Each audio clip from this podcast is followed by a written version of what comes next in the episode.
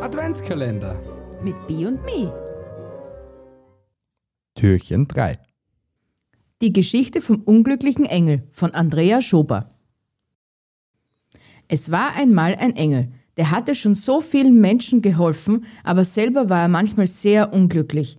Er fühlte sich so klein und wertlos und dachte viel darüber nach, was ihn wertvoller machen könnte. Die Menschen sagten ihm, Kauf dir etwas Schönes, dann fühlst du dich besser. Und schon wenig später fand der Engel zunächst ein neues, strahlend weißes Engelsgewand. Erst fühlte sich der Engel damit ganz toll und alle anderen Engel bewunderten ihn. Nach einiger Zeit fand er sein neues Gewand aber nicht mehr interessant genug und so kaufte er sich golden glitzernden Sternenstaub. Den streute er auf sein Gewand und seine Flügel. Alle anderen Engel waren geblendet von seiner Schönheit. Doch er selbst fühlte sich wieder langweilig.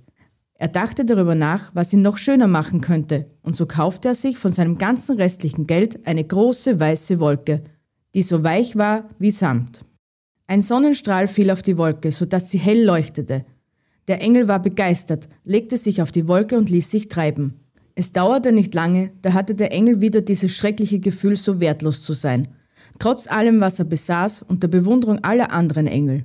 Da musste er ganz furchtbar weinen, weil er nicht mehr wusste, was er noch tun konnte. Er dachte sich, Ich stehe nie mehr auf.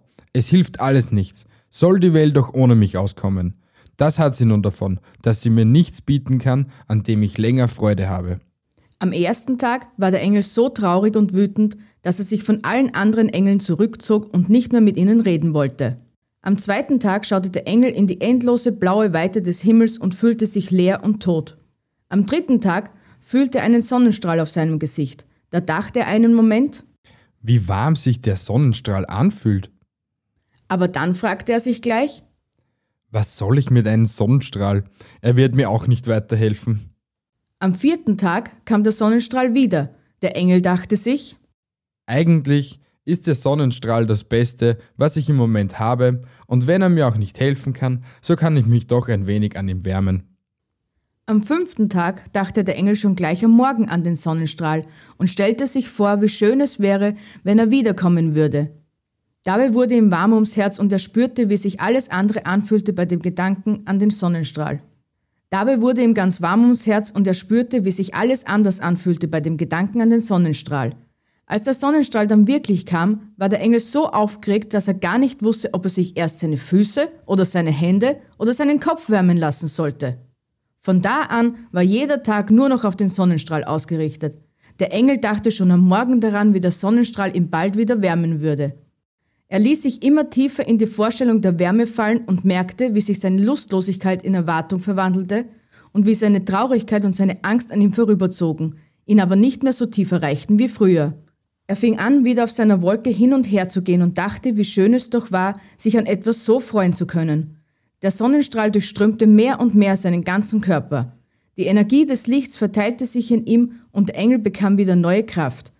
Er schwang seine Flügel und flog zu den anderen Engeln, um ihnen von dem Sonnenstrahl zu erzählen. Auf dem Weg dorthin trafen ihn unzählige Sonnenstrahlen und er wunderte sich, dass er sie früher nie so wahrgenommen hatte. Der blaue Himmel war nicht mehr leer wie früher, sondern Meer des Lichts. Auf einmal fühlte sich der Engel wie im Himmel und nichts konnte ihm mehr die Hoffnung nehmen wusste er doch nun um die Kraft der inneren Wärme, die es vermochte, alles wundersam zu verwandeln. Nun kommen wir wieder zum Quiz. Nummer 3. Wer zeigte den Hirten und den heiligen drei Königen den Weg zur Krippe? Wenn ihr die Antwort wisst, schreibt uns auf Instagram oder markiert uns in der Story, so sehen wir es. Wir wünschen euch einen schönen Tag. Baba.